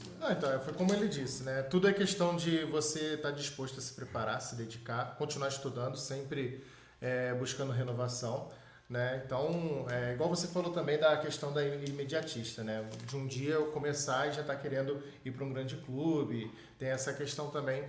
E é uma geração que, por conta da tecnologia, eu acho que influencia muito. E isso não só no futebol, né? É todas as áreas a gente vê aí essas gerações que vêm chegando é, já pensando de um dia para o outro já realizar o sonho delas, né? E- Acha que a vida é um stories, não, né? é, e assim, é, voltando a falar do atleta, o atleta, será que ele está disposto a abrir mão das coisas? O que, que um atleta tem que abrir mão? É isso aí. Agora tu entrou num ponto. Entendeu? Porque ah, eu vejo ali, ah, vou ver os stories do Gabigol, mas, pô, aonde ele começou? O que, que ele O que, fez? que ele fez? O que, que ele abriu mão? E ainda mais. Isso é importante. Não, né? então, e ainda mais assim, os jovens e adolescentes, eles têm que abrir muita mão de muita coisa. Os amigos dele estão saindo Quanto Tem tempo pra se tua carreira? para se formar, É. quatro anos. Quatro anos. Quanto tempo assim que tu tá batalhando pra poder chegar hoje, tá né, atuando, fazendo Ah, tô nessa nove. nove anos. Nove anos. E agora que tu tá começando a ter reconhecimento. Exatamente. Olha Exatamente. isso. O que, que tu já teve que abrir mão? Ah, muita coisa. É, abrir mão em fins de semana, né? É, pessoal- Conta uma história de desafio mesmo, pra gente saber. Olha, A mais dolorida que tu olha assim, se tu contar, chora. olha, eu tive que abrir mão de um emprego que eu estava, estava estabilizado no emprego, só que não era da minha área. Então eu tive que abrir mão. Pra Emprego ir, de quê? eu trabalhava numa, numa uma imobiliária que tinha aqui na cidade. Caraca, nada a ver, né? É, nada a ver. Só que eu tava bem, tava ali tranquilo. E aí tive que ir pra minha área. Então eu tive que abrir mão Da segurança. pro, da segurança, da estabilidade para ir para um estágio. Só que o estágio durava três meses e mesmo assim não era específico dali que eu queria, mas já era para a área de jornalismo. Então eu tinha que abrir mão da minha carreira, entre aspas, que eu achava que seria a carreira, mas para seguir meu sonho. Então saí desse emprego, fui para um estágio que durou três anos, três meses, fiquei dois anos empregado, mas continuando estudando, me dedicando para conseguir que agora as portas vão se abrindo. Valeu a pena? Não, com certeza. Não resta dúvida. Mas na época, tu, Não, na, na Muita época, gente a criticava. gente fica na dúvida, né? Tem essa questão o toda. pessoal que te criticava. É, tem, tem. Porque sempre fala, né? Ah, você tá aí porque não. É, por que você vai fazer isso? Você não vai dar dinheiro, você não vai crescer nisso. Sempre é, tem muita gente mais que querendo te derrubar do que levantar, né? Mas quando você levanta, né? Quando você tá bem, aí. Eu já acreditava em você, eu tinha certeza que tu ia É. dar certo. Com certeza. Pois E é. tu, Thiago, conta uma história de desafio, aí uma braba, assim, que tu, da tua época aí, que dá vontade de chorar. Pô, difícil. Tem muita? Não, assim, seguindo a linha, assim, acho que Papai do Céu foi muito bom também comigo, de ter me ajudado também a tomar decisões acertadas em alguns pontos, e eu errei várias, várias outras. Mas assim, em termos de profissional, eu tive que trabalhar aí um ano, dois anos, praticamente de quase de graça. É, difícil houve muita também. renúncia. É. Então a gente trabalha para trabalhar no início Mas é uma renúncia que você faz em busca de algo Uhum. grande na frente, né? É, sonhar grande, sonhar pequeno dá o mesmo trabalho. Eu sempre sonhei grande. Eu gosto de sonhar grande. Mas a questão de sonhar pequeno, às vezes, é uma crença limitante. Gostou? Sabe qual que é o problema Ah, de sonhar pequeno? ele, ele ele gostou dessa Sabe qual que é o questão? problema de sonhar pequeno? Ah, Realizar. realizar. Porque realiza, né? Realiza. Realiza. E aí tu, tu sabia Mas- imagem. mas Mas um momento acho- desafiador, assim, que tu. Assim, o momento mais difícil da tua vida. Profissional, É, tanto faz. Uma curiosidade que ninguém sabe do Thiago aí. Só aquelas pessoas mais íntimas, aquelas pessoas mais próximas. É, o mais difícil pra mim, assim, é não estar tão perto do meu filho. É. Isso aí pra mim é um desafio, mas também eu acredito que tudo tem um porquê e pra mim eu acho que é um é uma parte do corpo que falta. Mas você vive, você se adapta, você se adapta, né? Creio que pra ti também É, complicado. é complicado. Mas, termo profissional, assim, a gente vive, tem comparações, né? A gente tem uma, uma, uma questão dentro da área do esporte que ela é muito difícil. Ela é muito conflitante. Às vezes você trabalha muito e você recebe um valor, às vezes, baixo, trabalhando em clubes, né, e coisa. E aí é uma renúncia de final de semana, há uma renúncia de família, há uma renúncia, pessoal, besteira, para com isso e tal, e você vai galgando, vai batalhando e aí os resultados vão começando a aparecer, aí o pessoal, pô, muito legal, parabéns. É o caso do, a gente brincou aqui do Roger, pô, o Roger é louco, fez isso, as coisas vão acontecendo, ele, pô, tá bom, muda né, o discurso. Tem uma história muito engraçada, até o Hudson compartilha muito com isso comigo, na Copa do Mundo da Austrália, lá na cidade de Perth, né? A gente chegou lá, as outras comissões técnicas, né, super preparadas e tal, e a gente, de uma maneira simples, quem conhece e o, Hudson, a gente é um cara bem, bem simples, assim, bem humilde. E as comissões dos outros times passavam, os jogadores nem falavam, nem olhavam na nossa cara. O café da manhã era perto, a gente ficava no hotel perto do campo. E aí foi engraçado, a gente foi ganhando o primeiro jogo, né? passamos para a segunda fase em primeiro lugar. Aí já houve um raio.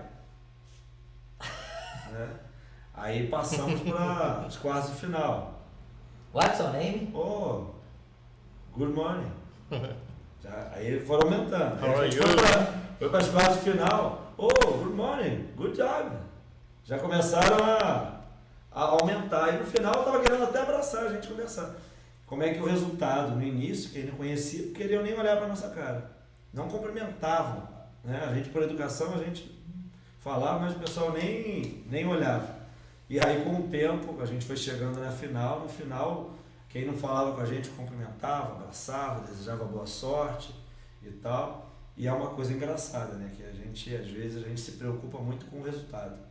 Mas o processo é muito importante. Quem vive o processo, colhe bons frutos. Quem quer só o resultado, não vê o processo. Então, se a gente for ver várias histórias aí, ninguém nasce com Tem que se apaixonar pelo processo, né? Tem que saber, talvez, desfrutar daquele processo. E eu não tô falando isso por demagogia, não, porque não é que é fácil, não. Não. É difícil pra cacete tu se apaixonar pelo, pelo processo. Às vezes tu tá plantando e tu não vê o negócio nascer. é, Tá igual o bambu chinês. Que tu planta e o negócio só cresce pra baixo. Dizem que o bambu chinês ele cresce não sei quantos anos pra baixo, que só cresce pra baixo. Mas também quando ele cresce pra cima, é coisa de um, dois anos, o negócio vai assim, buf, e aí ele tá enraizado com base sólida, né? E hoje a gente vê uma geração superficial. Tem, tem muita gente que se soubesse do processo não, não queria o resultado. Exatamente. Pois é, é. por exemplo, a gente vai, vai puxar para um lado, lado assim da Bíblia, né? José. Se José soubesse de todo o processo que ele viveu, é, é É. fortíssimo. Será que ele queria ter vivido Seu aquilo? governador ser o governador depois? Cara, ele não era nada. Mas ia ter que passar por aquilo. passou tudo. pela cova, Mas o passou pelo. processo, o processo que ele teve ali de viver foi modelado por Deus ali para que tivesse um propósito lá na frente. Uhum. E às vezes esse, esse propósito é um propósito profissional, é um propósito de uma carreira de um atleta, que às vezes você, Deus quer que você viva um processo ou traz pessoas que sejam canais de bênção também para que tenham uma visão que lá na frente eles um resultado. Na mentoria a gente fala muito isso, a gente ensina como descobrir e vai clarificando o propósito dentro dos passo a passo, dentro dos processos de mentoria. A gente vai clarificando o propósito da, dos, dos, dos meninos. E teve uma coisa muito curiosa, que foi um garoto de 12 anos, que é o Luiz, que ele falou assim. Foi, né? Ele, garoto com 12 anos, fazendo mentoria com a gente. E aí tinha aquele, né, pô, mas mentoria com a linguagem de 12 anos é difícil e tal, né? A gente está até reformulando a nossa mentoria porque a gente quer atingir um público mais novo, entendendo da faixa etária, a gente quer transformar numa linguagem mais infantil que a gente tem na mentoria hoje. Mas ele com 12 anos ele falou assim, cara, eu quero agradecer de ele um dia lá na mentoria, na live lá que a gente faz ao vivo com o pessoal pelo Zoom, né? É exclusivo para quem participa e tal. Aí ele falando assim, cara, quero te agradecer porque a mentoria não só me melhorou como jogador, mas me melhorou como filho, me melhorou como aluno, me melhorou como amigo. Hoje eu tenho mais foco, hoje eu estou mais centrado, hoje eu tenho mais resili eu consigo entender mais o processo, eu tenho certeza do meu objetivo, porque ele me perguntou, Roger, é, eu vou receber, eu, eu, eu tô tendo uma oportunidade para ir para um time, só que eu, eu tô estudando num horário. E aí eu, pô, não sei se vale a pena eu trocar o horário do meu colégio para eu ir para essa oportunidade. E aí a gente faz a pergunta, né? Qual que é o teu sonho? Uhum. Analisa, coloca numa balança, porque eu nunca dou a resposta. Faz isso, faz aquilo, porque é uma, uma, uma responsabilidade muito grande, né? Mas a gente faz o atleta pensar, para ele tomar a decisão. E eu, eu fiz algumas perguntas para ele que a gente tem como técnica, né? Para poder descobrir e extrair dele. E aí quando eu fiz as perguntas, algumas perguntas, ele olhou e falou assim, não, já sei o que, que eu vou fazer. Já tenho a minha decisão. Um garoto assim, Cara, com 12 anos, que eu olho e falo assim, caraca, mano, o garoto tem uma postura, tem uma postura assim, absurda. E talvez as coisas possam nem estar tão favoráveis para ele. Pela idade, pelo tamanho, pela, pela, por várias coisas. Mas o objetivo, a crença, o desejo ardente faz o cara chegar, mano. Quantos atletas que eu tive com habilidade, tem garotos que eu falo assim, cara, poderia estar no mesmo patamar do Léo né? Ou brigando ali, se sendo destaque no Brasil, que o Léo hoje é um, é um fenômeno, é um furacão, né? Até difícil ser comparado.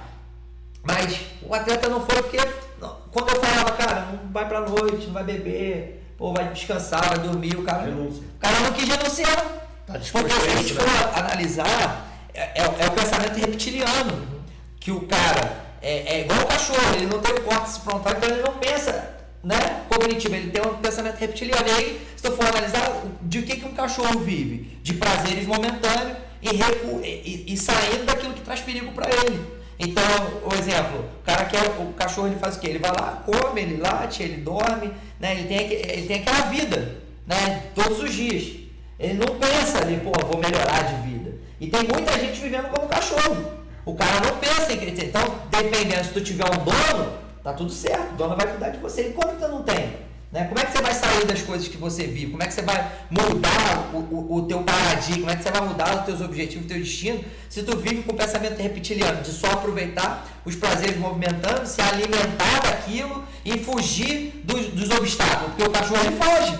Ele vê um problema, ele, ele foge. Ele vai se esconder. Se ele vê um problema maior que ele, ele se esconde. Ele, ele vê, tá trovejando. O que, que ele faz? Pô, começa a latir, já sobe chicote, aí ele come a comidinha dele ali. Então tem muita gente vivendo nesse, nesse padrão reptiliano da vida, né? E aí dentro do objetivo da mentoria a gente faz a pessoa destravar algumas coisas que eu destravei, descobrir esse tipo de, de conhecimento cognitivo, de conhecimento de inteligência emocional, que eu acho fundamental. Agora, Tiagão e, e Lucas, falar com vocês o seguinte. A gente está, é, dia 9, 10, 11, 12, a gente está promovendo um evento que é da Experience Corinthians. Uhum. São quatro dias de experiência é, com os maiores profissionais do Brasil, né? Um dos maiores, um, a, o clube, acho que posso falar com certeza, o clube mais vencedor do futsal brasileiro. Quando eu falo clube, desculpe as outras instituições, eu estou falando de clube de futebol. Uhum. O clube de futebol mais vencedor da história do futsal, com os maiores resultados na base. E a gente vai ter o evento lá da semana, né? Então, se você não está sabendo o que, que vai acontecer, se clica aí que a equipe vai colocar aqui o, o link da, da clínica para você entender um pouquinho melhor. Mas, Tiago, você como treinador, né? O que, que você enxerga hoje de uma, de uma experiência como essa dentro do Parque São Jorge, tendo a oportunidade de estar com os caras mais feras hoje do futsal. Lembrando que eu fiz um estágio no Corinthians e transformou completamente a minha vida. Né? É, eu vou falar três palavras: oportunidade, preparação e conhecimento. São três coisas que a pessoa pode sair de lá, se ele for um bom atleta e ele tiver já empenhado em vários aspectos, ele já ganha uma baita de uma oportunidade. Entendeu?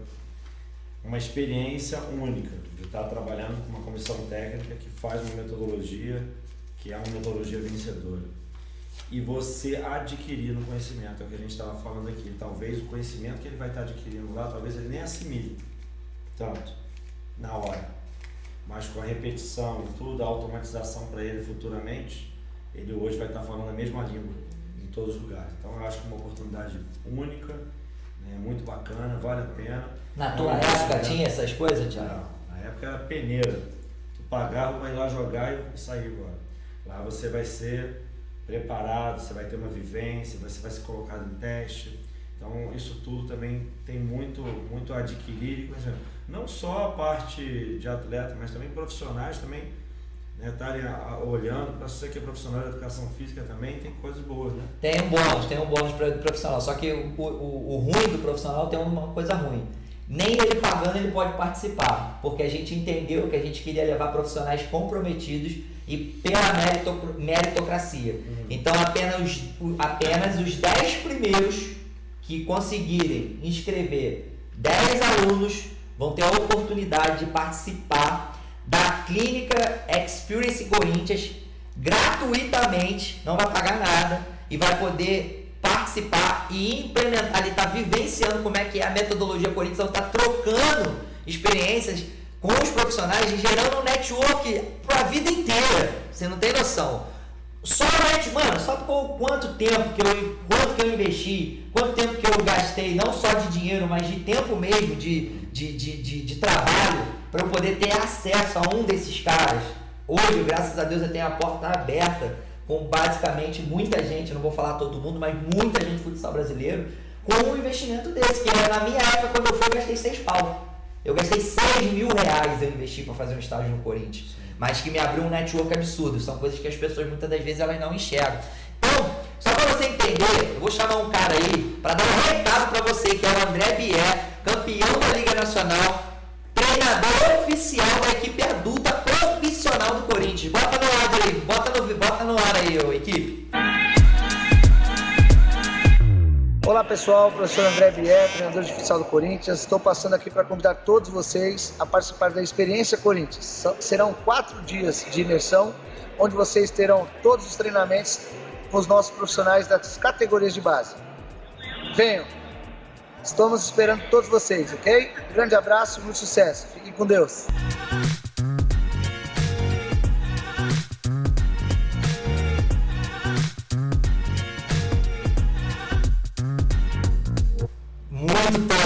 Eu tenho certeza que você não pode ficar de fora. Lucas, da tua experiência aí, o que, que tu acha? O que, que tu indicaria? O que, tu falaria para essa molecada aí que está buscando uma oportunidade sobre uma, uma experiência, uma oportunidade como essa, como o próprio Tiagão falou? É, agarrar, com unhas e dentes, é, como ele falou também.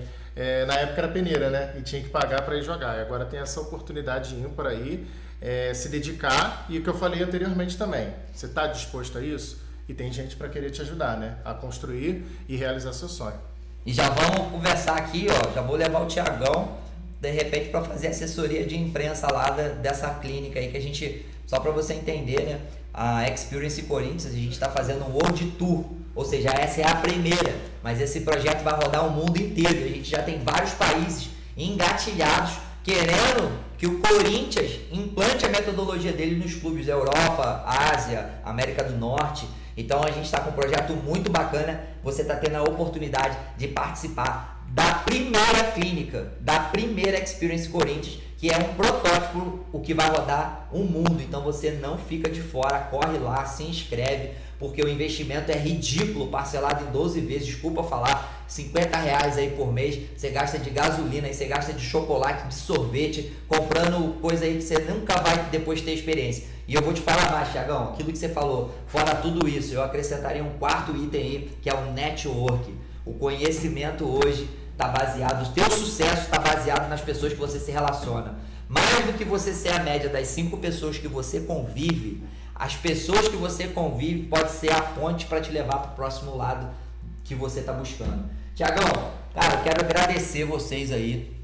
Muito obrigado pela oportunidade. Esse é um primeiro, primeiro evento da, do podcast aqui da Realize que a gente está começando. Mas a gente quero chamar vocês outras vezes. A gente tem o objetivo de fazer esse podcast também. Ser um podcast que vai rodar o Brasil inteiro. Então a gente vai até os entrevistados por isso que a gente tá, vai chamar pessoas bacanas, porque a gente entende que muitas das vezes o dia a dia do, da pessoa é corrida, principalmente das pessoas que a gente quer falar. Então a gente quer ir até eles para conhecer a história das, das pessoas mais relevantes no futsal brasileiro, no futebol e em todo o esporte do Brasil aí que a gente tiver acesso com, através desse podcast. E aí hoje a gente te ouviu aí um pouquinho, né, compartilhou um pouco da história do conhecimento do Thiago, um pouquinho do, do Lucas.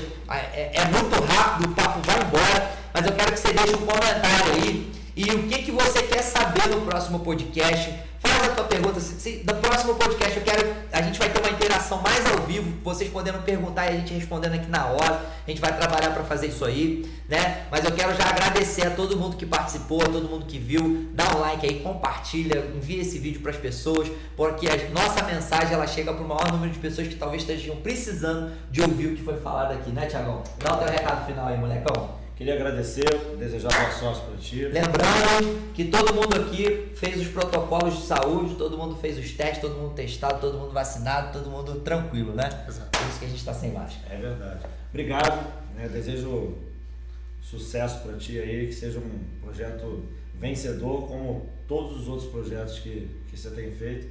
Colocando Deus na frente, eu tenho certeza que vai estar sempre tendo vitória e sucesso para ti. E esse deportivo aí, será que tem chance? Eu sonho, Liga Nacional? Eu sonho ser o treinador da liga, né? Um dia, eu tô aqui, eu tô à disposição. Que isso, hein? É sonhar pequeno e sonhar grande. Exatamente, boa moleque, isso aí aprendeu. E aqui, obrigado a todos, né? Também fazer o Thiago Coutinho, né? É, coach, Instagram. A galera quiser também procurar, conversar, tirar alguma dúvida, procurar fazer o personal soccer também com a gente lá, estou à disposição. E tamo aí, tá? Obrigado. Realize mentoria Sucesso para ti, eu tenho certeza. Fala, Lucas, agora teu recado final aí pra gente encerrar essa, esse podcast de sucesso aí hoje com essa equipe maravilhosa, que sem eles nada disso teria acontecido.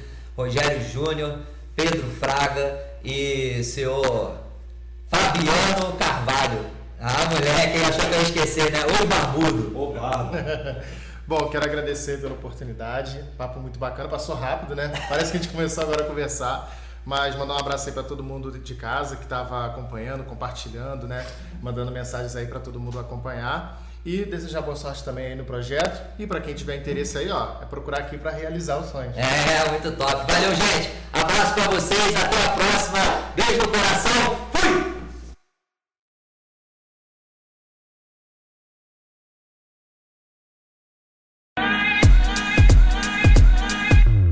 Olá pessoal, professor André Bier, treinador de futsal do Corinthians. Estou passando aqui para convidar todos vocês a participar da Experiência Corinthians. Serão quatro dias de imersão, onde vocês terão todos os treinamentos com os nossos profissionais das categorias de base.